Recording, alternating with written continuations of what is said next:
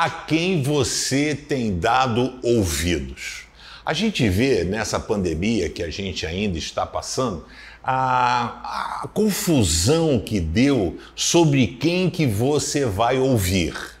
Então, um diz assim: vamos ouvir a ciência. Ok, qual ciência? A ciência que busca solução, a ciência alarmista, a ciência pessimista, a ciência positiva. Rapaz, uma confusão. E a gente via que as pessoas estavam completamente perdidas. Existia voz para todos os lados, médicos que defendiam tratamento precoce, os outros eram contra, um que defendia tal coisa, fica em casa, sai de casa, a máscara não funciona e a gente acaba enlouquecendo. Na vida também funciona assim. Você às vezes dá ouvido aqui, uma, uma pessoa fala, olha, isso aqui não vai funcionar, a outra pessoa diz alguma coisa, às vezes até um pastor fala algo que você muda o rumo da sua vida.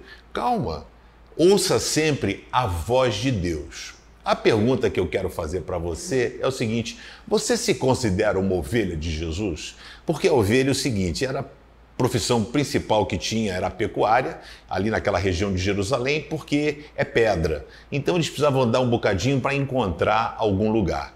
O pastor de ovelhas, então, tinha que ter um cuidado, ele usava a funda, o cajado e a vara. Então, a funda, se a ovelha está indo embora, se desviando, ele jogava uma pedra no focinho dela, ou próximo, para fazer um barulho, para que ela voltasse.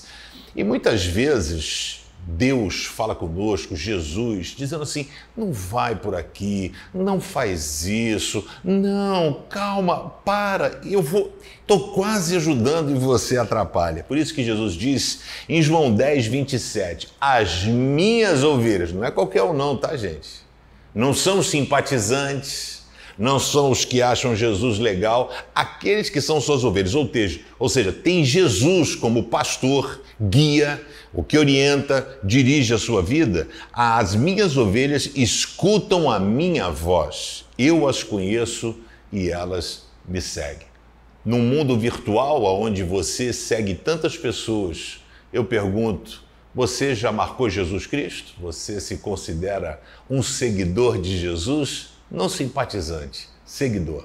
Seguidor é aquele que ouve a voz dele e obedece os seus mandamentos. Seja uma ovelha de Jesus, abra o seu coração e ouça aquilo que ele tem programado para a sua vida.